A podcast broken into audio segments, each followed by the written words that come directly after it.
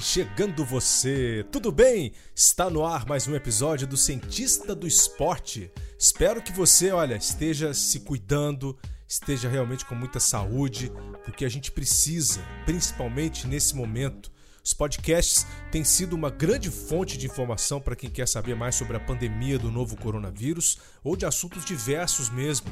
Agradeço a você que tem ouvido o cientista e fico satisfeito também de sermos companhia em diversos momentos do seu dia a dia. Sempre lembro que você encontra o Cientista do Esporte em vários aplicativos de podcasts como Apple, Google, Castbox e muitos outros. E peço também para você avaliar o nosso podcast, deixar a sua nota de avaliação, por que não? Cada vez mais estamos fazendo a ciência esportiva chegar para um número maior de pessoas. Muito obrigado mesmo. Estamos também lá no globesport.com/podcasts. Nossos parceiros estão fazendo um trabalho muito legal. Continuamos nossa saga com temas ligados à pandemia do novo coronavírus e os desafios que isso tem imposto na comunidade esportiva. O assunto de hoje foi sugerido pelo assinante Ricardo Oliboni. Ele é preparador físico da seleção dominicana de vôlei. Valeu mesmo! Estamos abertos a ideias e sugestões através do meu Twitter ou Instagram, arroba Luiz Felipe Prota, com Z e um T só. Muito obrigado mais uma vez. Canal aberto para os nossos assinantes. Vamos nessa!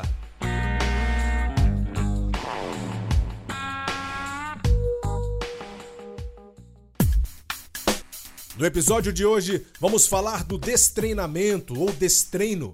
Inúmeros atletas ao redor do mundo estão longe de seus campos de treinamento, afastados de suas modalidades esportivas.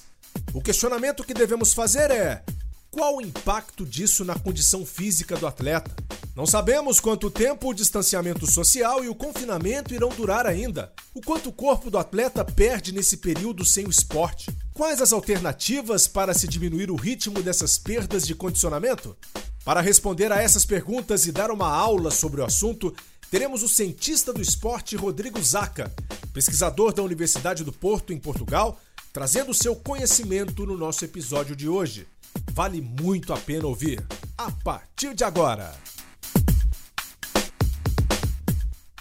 Estou na linha com o pesquisador que hoje mora em Portugal, na cidade do Porto, e está fazendo todo o seu trabalho científico na Universidade do Porto.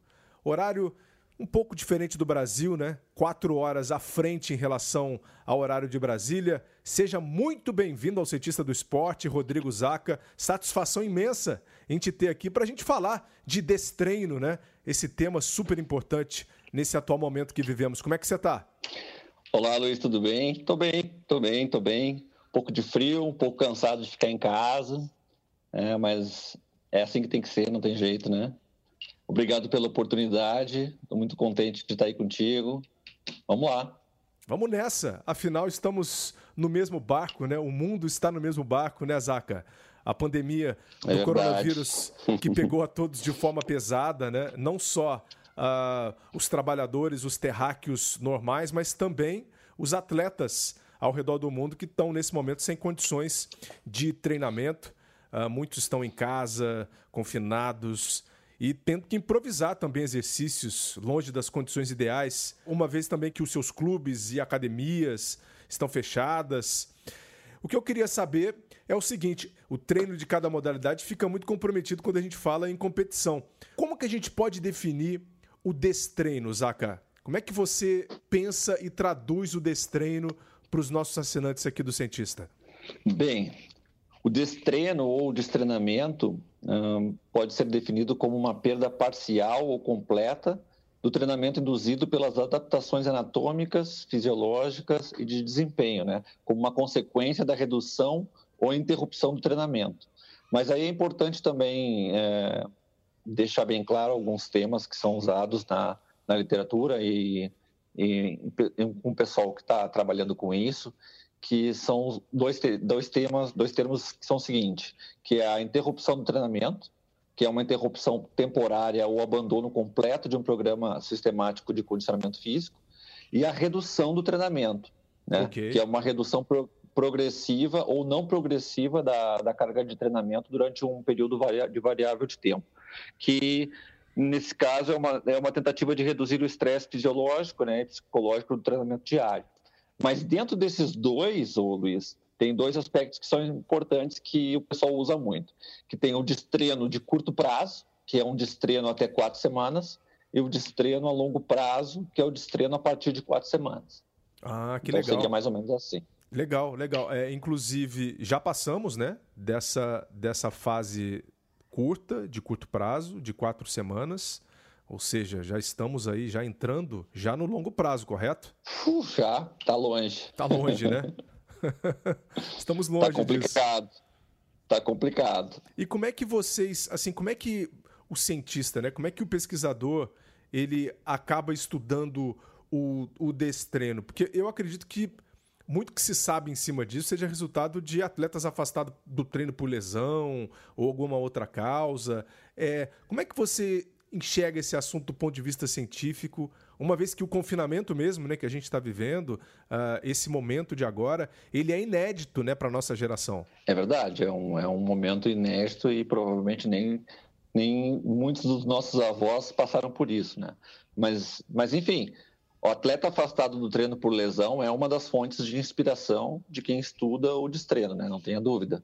Mas existem outros aspectos que também interessam muito a comunidade esportiva, a comunidade militar, a comunidade que pesquisa desenvolve tecnologias de programas de exploração espacial e também a comunidade em geral. Vou explicar de uma forma que deixe mais claro isso, né? Então, o corpo humano saudável se ajusta aos estímulos fornecidos pelo ambiente. Por exemplo, se alguém viaja para La Paz, na Bolívia, que é a capital administrativa mais alta do mundo, está a 3.640 metros, se eu não me engano, acima do nível do mar. Um absurdo. Né? Certamente, né? é um absurdo. Certamente terá no início uma dificuldade para respirar, vai experimentar dificuldades mesmo com atividades mais leves, né? Mas depois de alguns dias, no entanto, o corpo vai se ajustar a essa altitude extrema e após o período de adaptação ele pode retornar a uma atividade quase normal. Da mesma maneira, se alguém viaja para um país mais quente, como por exemplo Doha, no Catar, que foi a capital do, da a sede do Campeonato Mundial de Atletismo no ano passado, inevitavelmente vai experimentar algum desconforto nos primeiros dias com o calor, não é? Salvo aqueles que vão ficar no, no Sheraton, né? Mas tudo bem. Perfeito, perfeito. Depois, depois de alguns dias, no, no entanto, o, o, calor vai se tornar tolerável e o nível de, de, desconforto vai diminuir, porque o corpo humano saudável sempre se ajusta a esse estresse contínuo. Né? Da mesma forma, um corpo que regularmente é exposto a um determinado nível de exercício, após um período de adaptação, pode retornar a, pode lidar com mais cargas, com cargas maiores de trabalho e, consequentemente, ser capaz de, de ter um desempenho melhor em competição. Então, tudo isso para dizer o quê? Que o fenômeno da adaptação ele é regido pelo princípio da supercompensação, que segue quatro fases distintas. Imagina uma, uma onda senoide, né? que começa com a, com a parte de baixo. Durante a primeira fase, o atleta compre, completa um grande volume de treinamento. Ele fica cansado e o seu desempenho físico diminui. Ele é exigido, Confere? né? Ele é exigido. Ele é exigido. Então é a parte de declínio dessa curva. Na fase 2, que é uma fase chamada de recuperação, induzida pelo treinamento de, de intensidade é, muito baixa, né? ou um regenerativo, ou um repouso ativo, ou até um descanso entre séries, o desempenho começa a voltar ao nível inicial. Então, essa curva começa a subir, né? E é igual à compensação pelo todo aquele trabalho duro que foi realizado anteriormente. Então, essa fase permite que várias adaptações fisiológicas, biológicas ocorram.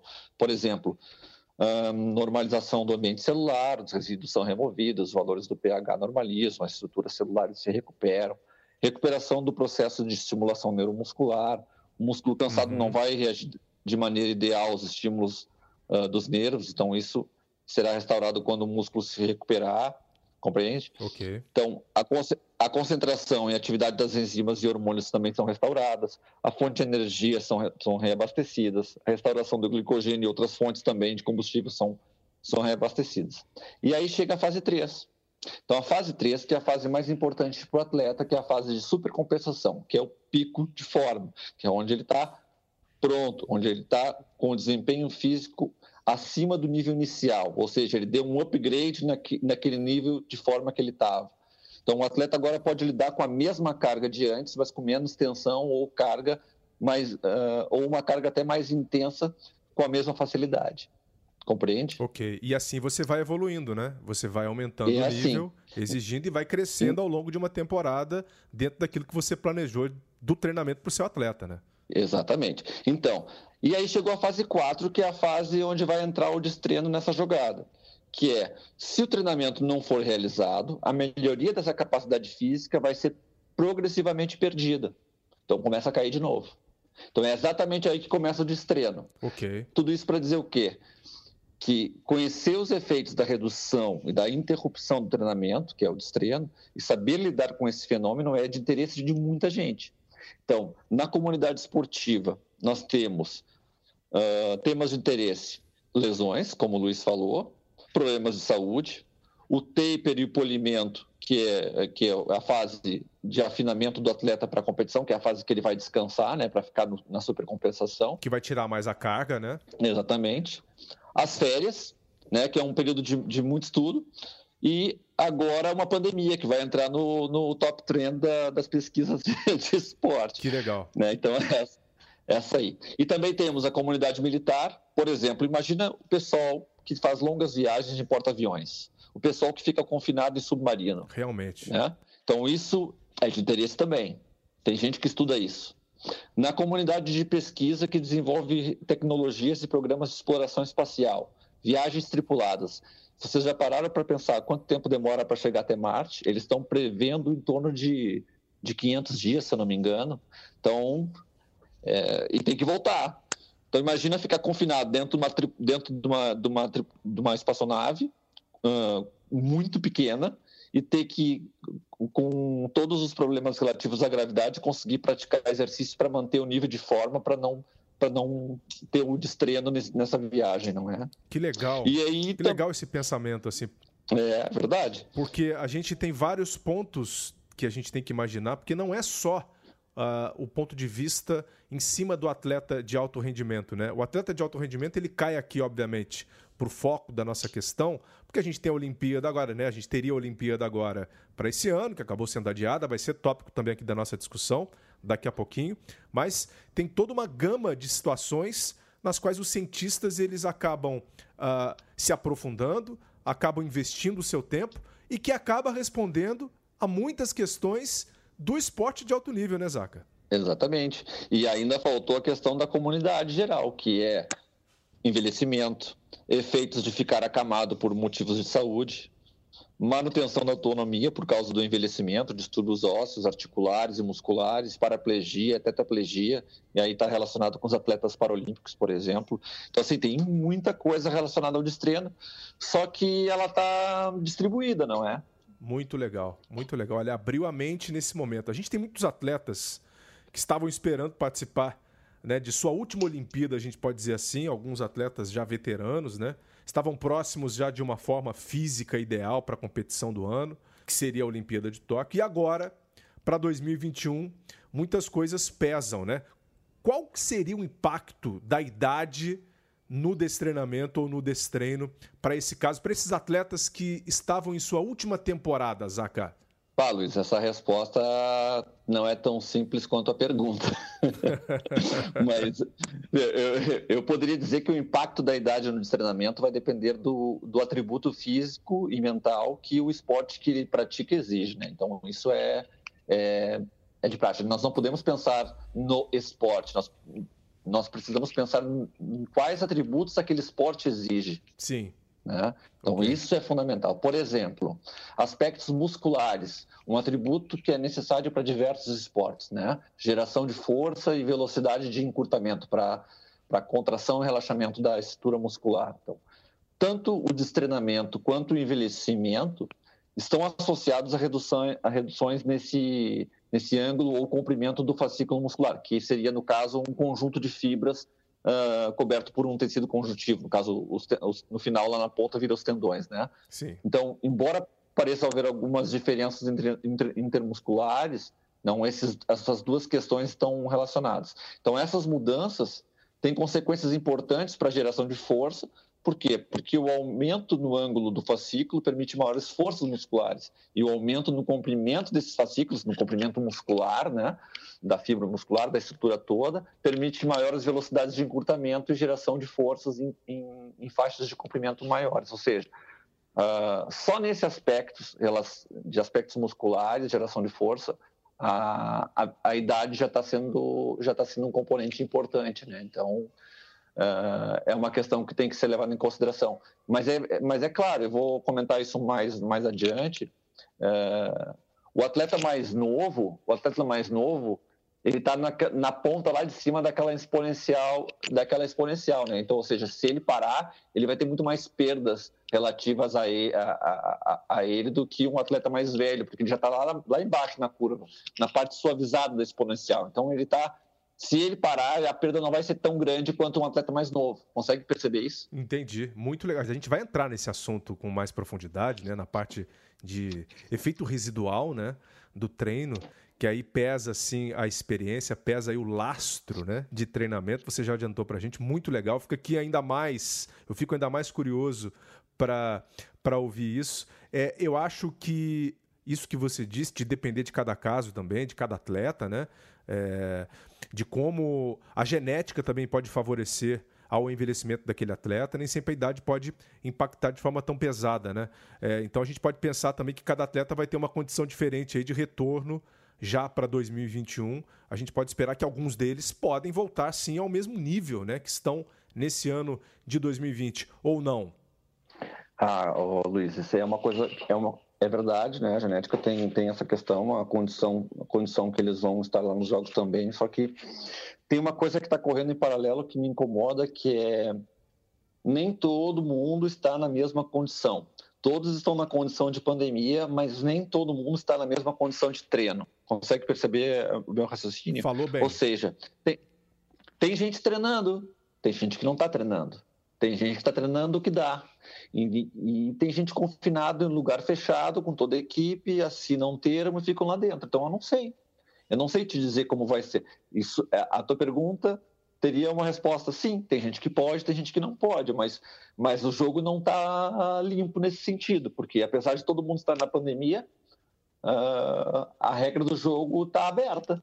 Ou seja, tem gente que está conseguindo treinar e tem gente que não está conseguindo treinar, seja pelo, pelo fato do, do Comitê Olímpico do país não ter dado a oportunidade que o atleta precisa, ou, ou seja pelo simples fato de ele não, não realmente não ter como treinar, não tem, não tem jeito. Não. Mesmo que o país desse a condição, não teria jeito. Muito Enfim, eu acho que é um, é um, eu acho que é uma resposta meio complexa, porque, porque depende de outros fatores, né? É, verdade. Eu lembro do Michael Phelps agora dizendo, por exemplo, que se isso tivesse acontecido com ele antes da Olimpíada de Londres, que foi o período em que ele já estava mais desgostoso, né, depois de ter feito tudo que ele fez na Olimpíada de 2008, ele não iria. Se fosse já para 2016, quando ele estava reescalando aquela montanha, né, ele iria com toda a força para mais um ano de treinamento. A próxima pergunta que eu trago para você é a seguinte: o destreinamento ele pode acontecer em graus diferentes, né, de acordo com a modalidade do esporte.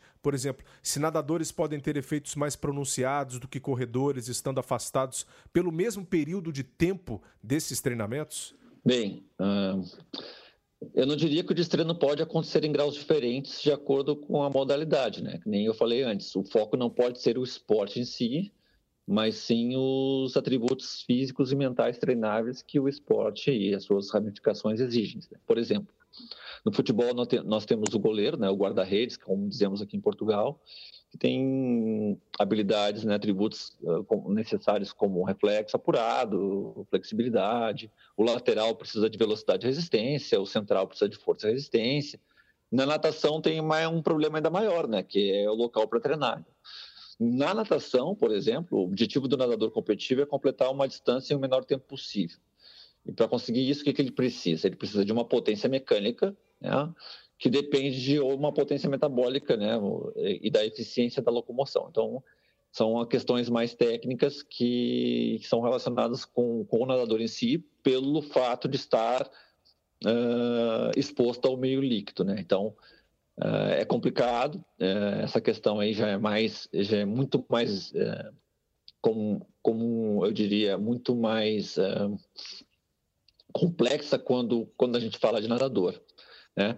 E dentro da natação ainda tem outro problema. Nós temos velocistas e temos os, os, fundistas, por exemplo. Os velocistas precisam de elevada potência mecânica e eficiência propulsiva para manter aquelas frequências gestuais enormes de braços e pernas.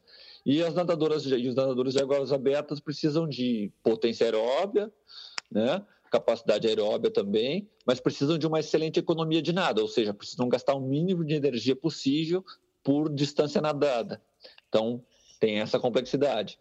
E assim a gente vai. O tênis de mesa, por exemplo, precisa de potência e capacidade anaeróbica para ficar numa partida, mas precisa também de resistência aeróbica para se recuperar para o próximo jogo.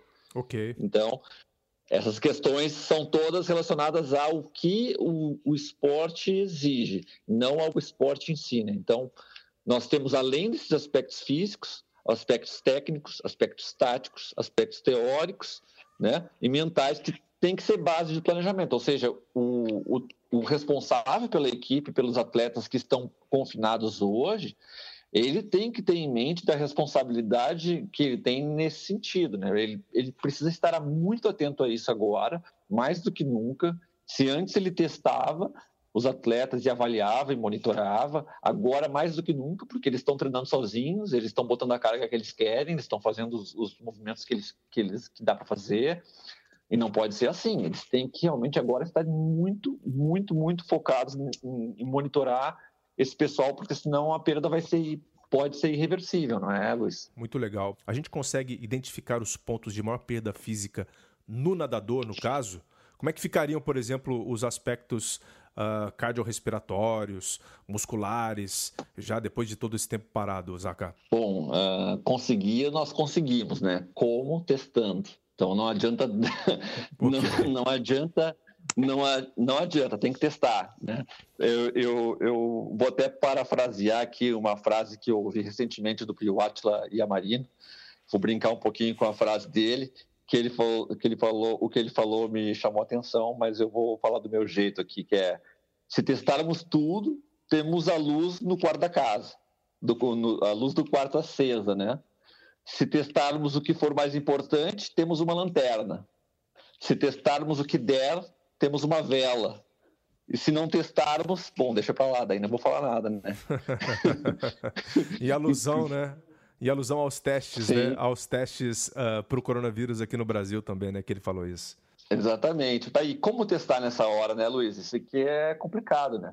Então, é como eu falei antes, é, é esperado que as equipes é, tenham testado regularmente os atletas até essa a época da pandemia, mas durante também eles têm que dar um jeito, tem que, eles têm que estar atentos a isso, têm que monitorar, saber o que cada um está fazendo, o que está comendo, como está dormindo, se está exposto à luz durante o sono.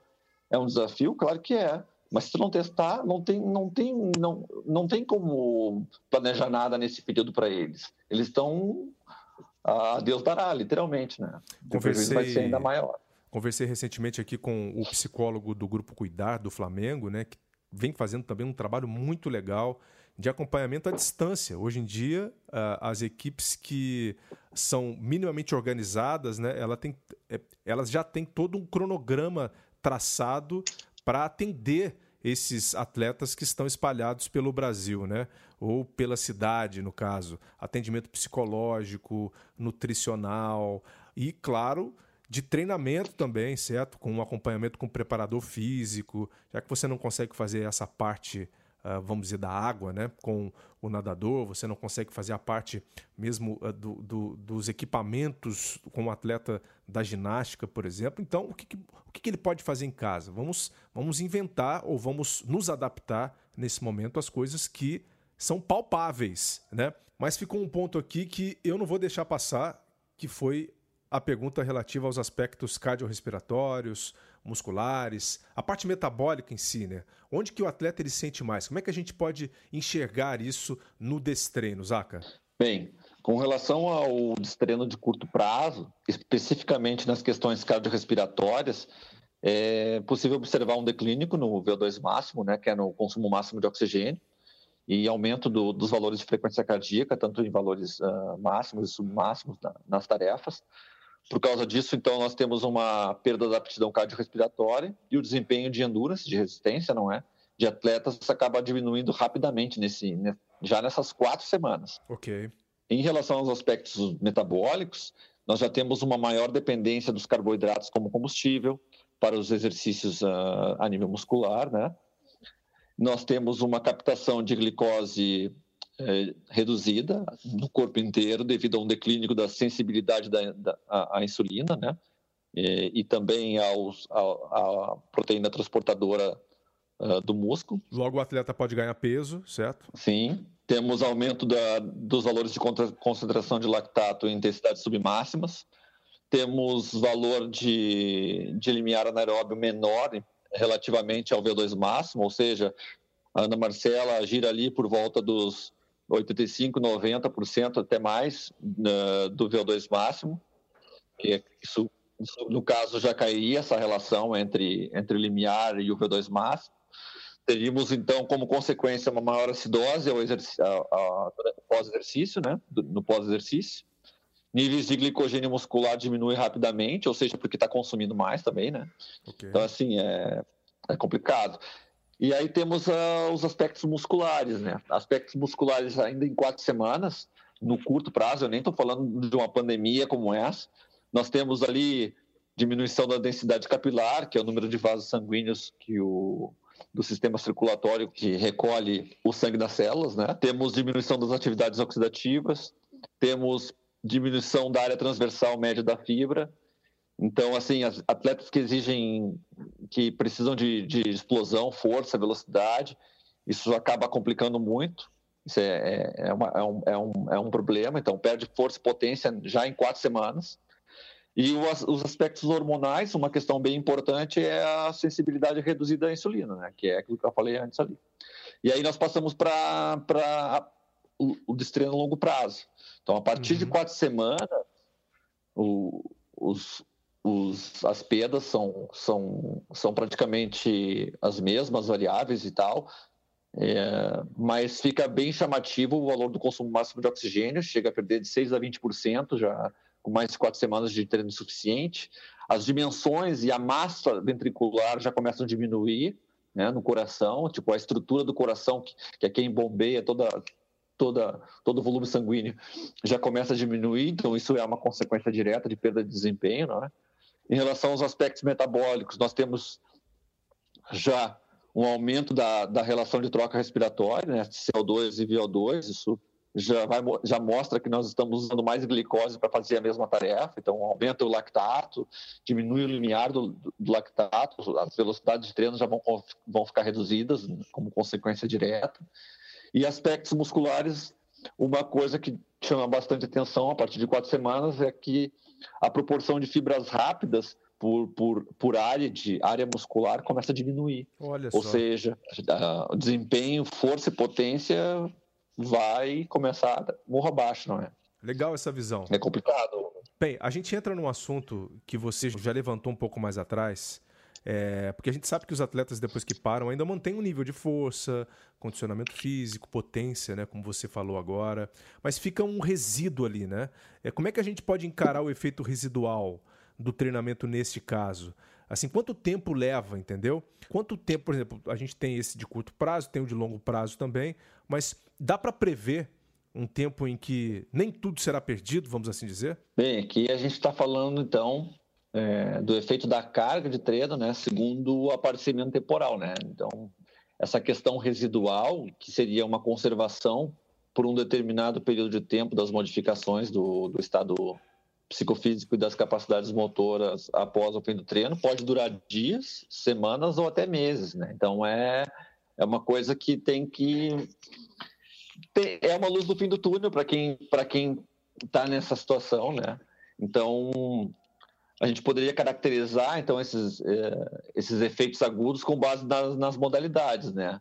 Treino metabólico, condicionamento neuromuscular, aquisição de habilidades motoras ou melhoria de movimentos, exercício de técnica, atividades combinadas e tal. Então tem como mensurar tudo isso. Mas indo diretamente a essa questão, como que posso fazer para perpetuar isso, né? Uma das coisas que se costuma fazer para manutenção disso é fazer com que o atleta continue praticando alguma coisa de uma forma que ele se mantenha motivado, que seja bacana de fazer, né? Mas com uma carga bem, bem baixa, estimulante, né? Então isso, isso é uma maneira de preservar isso. Por exemplo, nadadores mais velhos que pararam de competir na elite, lá com altas cargas, altas intensidades, eles uh, nadam por hobby, vão ali, nadam milzinho, vão ali, nadam 1.500, ou, vão, ou quem corria, vai ali, corre alguns quilômetros.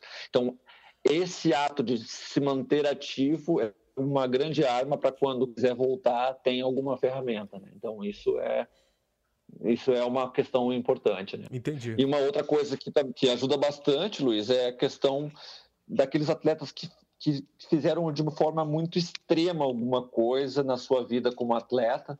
Por exemplo, atletas de ultra endurance, né, que chegam até mudar questões genéticas, né, aspectos genéticos na sua composição, e isso também faz com que perpetue um pouco mais esses aspectos residuais, né? Isso é uma questão que, que é bem interessante também. Perfeito. Ah, mas vai ter diferença entre, por exemplo, um fundista e um velocista, por exemplo? O fundista vai ter mais lastro do que o velocista?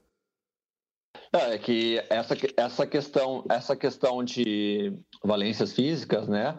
Por exemplo, tem algumas que duram mais tempo, né? Cardiorrespiratório, cardiocirculatório pode durar bastante tempo, né?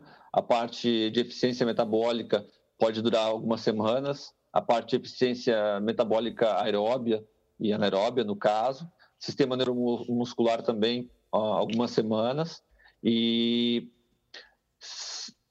tem, tem parte do sistema muscular, por exemplo, resistência muscular e principalmente flexibilidade, são pouquíssimas semanas, né? Então, é, isso vai depender da, da valência que está sendo exigida da modalidade, do mesmo jeito que eu falei antes, né? Então, não é não é pelo, pelo esporte, e sim, né, como, como o Luiz falou, é pela, pela característica da, da modalidade. Então, cada modalidade tem várias valências, força, potência, velocidade, flexibilidade, questões, questões psicológicas, e cada uma delas tem a sua curva. Do mesmo modo que elas têm as, as curvas de adaptação para conseguir conquistar, tem as curvas de perda, né? Pra, que, no caso são são mais rápidas ou mais lentas, dependendo da, dependendo de cada uma delas.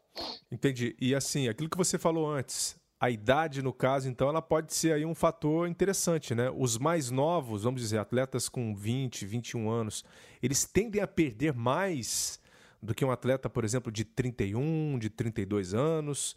Isso, isso é mais claro? Isso é evidente? A questão, a questão é, a questão é, é, do meu ponto de vista, né, isso na minha visão, a questão é muito mais, é muito mais é, pela, pelos aspectos relacionados à parte biológica de cada um, né? Ou seja, um atleta mais novo está ali no ápice, 20, 18 anos, no ápice de, todas, as, de todas as, as capacidades físicas dele. É, um momento de parada como esse né, uh, uh, percentualmente acaba dando uma perda maior do que um atleta mais velho que já está numa curva descendente já há algum tempo e essa curva já não é tão acentuada quanto o do atleta mais novo nos aspectos biológicos, ou seja, se ele ficar parado, o percentual de perda é um pouco menor. Consegue perceber isso? Então, assim, Perfeito. assim, penso que o atleta, que o atleta, o atleta mais velho ele acaba não se beneficiando, mas a perda dele é um pouquinho menos problemática do que o atleta mais novo. Esse sofre mais. E tem tudo no ápice, né? Que legal. Olha, essa é, é, isso fica como o nosso highlight aqui, tá? Do, do nosso episódio de hoje. Gostei de ouvir isso. Acho que fica bem, bem claro, né, para o nosso é, assinante. E aí é o seguinte: exercícios que os atletas podem fazer enquanto estão né, uh, confinados, por exemplo, funcionais, musculação ou de condicionamento, até que ponto eles podem segurar o preparo físico desses atletas aí? Sim, sim, são, são bem importantes, né, Luiz? São bem importantes. Como eu falei antes, eu não sei como é que os comitês estão gerindo isso, né? Talvez uh, tem equipes confinadas treinando, uh, mas é, sem dúvida, o, o, uma alternativa se eles se eles pudessem ficar confinados, era uma alternativa muito boa para poder seguir nessa situação. Se não, né, com certeza, o trabalho de musculação funcional, condicionamento físico para segurar é, é, uma, é uma lanterna é, que tem que ser segurada aí de, com, com mãos firmes pelos atletas para poder minimizar o dano. Né? No caso dos nadadores, então a tentativa de manutenção e adaptação do treino fora d'água para essa fase é muito importante, porque para quê? Né? Para minimizar a perda da, da propulsão, que vai ser óbvia nesse período, né?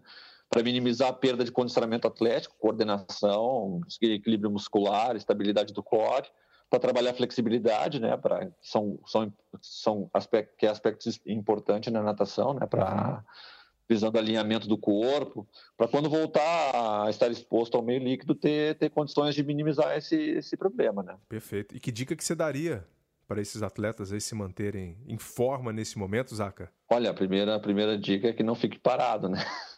Okay. Esperando a pandemia passar, porque se ficar parado, ah, olha, prepara o caixão. Não, é, é complicado. Uma das, uma das dicas é essa. A outra dica seria ser criativo, né? Para criar alternativas, mas ao mesmo tempo ser inteligente, né? Porque nesse momento é fundamental que, que eles estejam ganhando suporte dos clubes, né, com orientações de profissionais qualificados para essa questão, porque isso é crucial, né, para o sucesso do, da equipe. E é aí que mora o problema. Os atletas não podem ficar à deriva, né, Luiz? Isso é, isso é muito importante que esteja ajustado já no, nos times. Acredito que esteja na maioria deles, né, Luiz? Não é ninguém aqui está brincando por aí para os Jogos Olímpicos. Mas é preciso ter isso em mente, né? Que eles precisam estar orientados, que eles que eles precisam ser testados nesse período também, né? Então, é, dentro das possibilidades, obviamente, o que vão testar, como vão testar, cada um tem a sua maneira de ver isso, cada modalidade, cada, cada comitê, cada federação, né? Se não for assim, é um quarto escuro, né? Daí fica complicado. O Zaca, você você trabalhou, né, uh, com uh, com destreino também em atletas foi um dos trabalhos que vocês publicaram em 2019. Vocês trabalharam com atletas daí de Portugal mesmo durante as férias, né? Ou seja, foi a forma que vocês avaliaram o destreino em, em alguns atletas mais novos, né? Como é que foi isso? Como é que foi essa experiência? É, isso aí foi o seguinte. Uh, durante meu doutorado, nós fizemos um, um projeto que tentava acompanhar, tentava e conseguiu acompanhar uma equipe de nadadores jovens, juvenis, aqui da, da primeira divisão do, de Portugal, da, da, da Liga Portugal de Natação. E uma, e uma das, um dos, dos capítulos da, da tese desse, desse trabalho era avaliar o que poderia acontecer assim que o atleta saísse de uma temporada, entrasse em férias e voltasse uh, para a temporada seguinte. Né? O que estava acontecendo nesse período? Então, é, quais seriam as mudanças, né, na, as alterações no desempenho, na, na, parte fisiológica, na parte de técnica de nado, em nadadores jovens durante esse período. Né? Então, o que, que nós fizemos? Nós avaliamos eles quando eles a, acabaram a última competição do ano. Dois dias depois, eles foram lá para o clube, para o laboratório, lá para a piscina da, da universidade.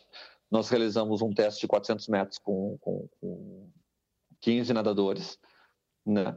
Eles fizeram uh, coletas de consumo de oxigênio durante, eh, durante os 400 metros e nós avaliamos outras questões também relevantes.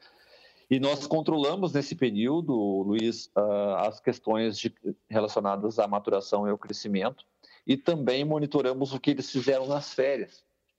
Mas nós não dissemos nada para eles, vocês têm que fazer isso ou vocês têm que fazer aquilo. Nós simplesmente esperamos eles voltarem das férias e nós, e nós fizemos um questionário uh, uh, com entrevistas individuais com cada um dos, cada um dos, dos nadadores uhum. para saber o que eles fizeram nas férias. E nós quantificamos uh, em relação à atividade moderada, atividade eh, pesada, atividade mais intensa, o que eles fizeram nesse período. E o que chamou a atenção Sim. nesse estudo e qual foi o resultado? E o que mais mais bacana disso foi o seguinte: aqueles que foram mais ativos perderam menos. Parece óbvio, parece óbvio E, é, e, e, era o que nós esperávamos que fosse acontecer. Só que muitas pessoas não dão bola para isso, e isso é muito importante. Nessa Ativo fase, em todos os sentidos, né? Claro, e as, as perguntas eram relativas assim: jogou bola, uh, correu, passeou com o cachorro, uh, correu para pegar, correu para pegar o ônibus quantas vezes, tinha inúmeras questões relacionadas ao, a, ao nível de atividade física deles desse período. Perdão, praticou atividade física, fez musculação, fez uh, ginástica, uh, surfou, enfim. Que nós legal. quantificamos tudo isso e aí chegamos a essa conclusão que quem foi ativo ou quem foi mais ativo perdeu menos, né? Isso é e foi bem, bem, bem forte essa relação com o nível de atividade física durante o período de férias né? não relacionadas à natação, não, é, não tinha, ninguém estava nadando, tava, eram só atividades relacionadas à extra classe mesmo. Então isso, isso chamou bastante atenção e é um, e é um trabalho bem, bem bacana, assim, que eu carrego com orgulho, porque, porque agora nessa época está sendo muito útil e interessante para quem está com tá no quarto escuro, né, Luiz? Exatamente. Olha, muito legal essa conclusão do seu trabalho, que é até a forma como a gente amarra aqui o nosso episódio, né? É, isso indica que as pessoas precisam, de fato, se manterem ativas, né, de alguma maneira, de alguma maneira, é, tem que buscar aí a criatividade, tem que buscar também o aconselhamento técnico, né, para que nem tudo seja perdido quando isso tudo passar. Ô, Zaca, você acredita que a Olimpíada de 2021, da sua cabeça mesmo, vai ser num, num, num nível bom, num nível abaixo do que seria em 2020? Ou você vê alguma possibilidade dela ser ainda melhor do que seria nesse ano? Não, melhor não. Uh, acho que não. Eu acho que uh, nível nível bom uh, vai ser para alguns. Eu acho que ela vai ser uma Olimpíada heterogênea. Vai ter casos, vai, a gente vai ter casos extremos de ótimas performances, de performances, performances horríveis. Eu penso mais ou menos assim. Boa, boa, por, por, boa análise. Por, por, quê? Porque nem todo mundo está treinando do mesmo jeito, né, Luiz? Então isso para mim tá, tá bem, bem evidente, assim. Entendi, claro. Eu concordo com você também. Eu acho que a gente vai ter altos e baixos, né? Algumas provas vão estar em um nível, podem estar ou poderão estar num nível inferior. A gente vai ter, claro, algumas surpresas, como a gente sempre tem, né, em Olimpíadas o que traz também a magia né, dos jogos, a magia da participação dos atletas. Mas bacana. Bem, antes da gente, antes da gente fechar, Zaca, como é que tá a família? Como é que tá aí a sua condição também em Portugal? Olha, a família que está bem, né? Somos eu, a esposa e, o, e, a, e a cachorrinha, a Tuna, parte. bulldog francês é, muito, muito carinhosa, ela dá um suporte aqui mental para a gente também, porque não é fácil. E atualmente eu trabalho aqui com, com pesquisa, né, com pesquisa uh, no pós-doutorado em atividade de ultrarresistência. Também estou envolvido com um projeto de tecidos tecnológicos de empresas têxteis que busca produzir um, uma ferramenta, uma, no caso, um, um traje instrumentado para diminuir o tempo entre a encomenda do atleta e a fabricação do produto, né, da, da, roupa. No caso, por exemplo, que é muito comum aqui, as empresas têxteis de Portugal, elas elas atendem o Tour de France, por exemplo, né, a camiseta amarela, a uhum. camiseta de bolas, bolinhas vermelhas, essas camisetas são todas feitas aqui, né? Então, eles buscam roupas, roupas uh, nesse sentido, personalizadas, e é um projeto que eu estou envolvido, que é um projeto bem, bem legal, bem bacana também, e, paralelo a isso, sou staff do Laboratório de Biomecânica da Universidade. Né? Nós temos, além de biomecânica, temos fisiologia, que é a parte que eu, que eu me envolvo mais, assim.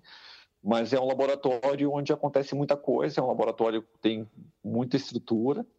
E depois de, depois de, de junho, julho, quando o, o projeto acabar, se acabar agora, não sei como é que vai ficar essa situação, uh, aí vamos ver como é que vai ficar, não é?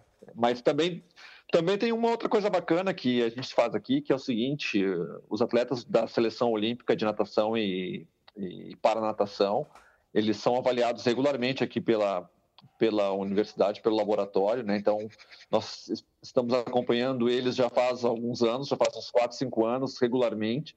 Temos informações bem bacanas também.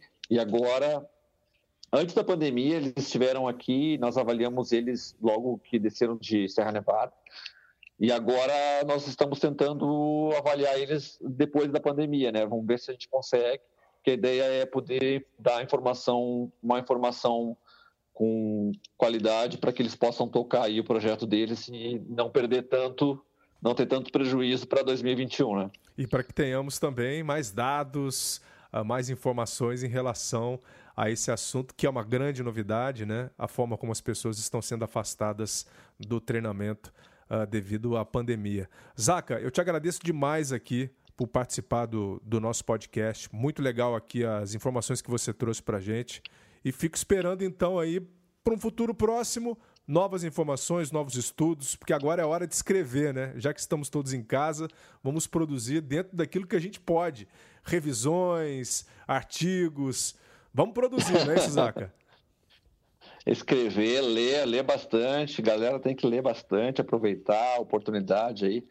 Tem que aproveitar aí, filtrar bem o que tem de informação aí, o pessoal que é atleta tem que, tem que abraçar o treinador e o preparador físico aí, correrem junto nesse sentido aí, porque senão vocês, vocês vão ter um prejuízo maior. Então, assim, é a hora de, de focar, de mais do que nunca dar valor à avaliação em controle de treino, mais do que nunca dar a, a, a valor para a parte de monitoramento da, da, das cargas, começar, começar a entender mais como funciona isso, porque Agora sim, vocês realmente estão precisando demais dessa situação para perder o mínimo possível para chegar em 2021 e ter, e ter uma, uma Olimpíada de, de nível. Um abração então, Zaca. Abraço, Luiz. Tudo de bom, viu? Se cuida aí. Grande Rodrigo Zaca. Portanto, não vamos ficar parados. É aquela frase: pedra que rola não cria limo. Lembrou dessa? Muito bem, eu desejo a todos muita saúde e proteção mais uma vez. Vamos buscar o científico, sempre. Na próxima terça estaremos aqui com mais um conteúdo especial. Divulgue a ciência. Obrigado e até o próximo. Vida longa aos cientistas!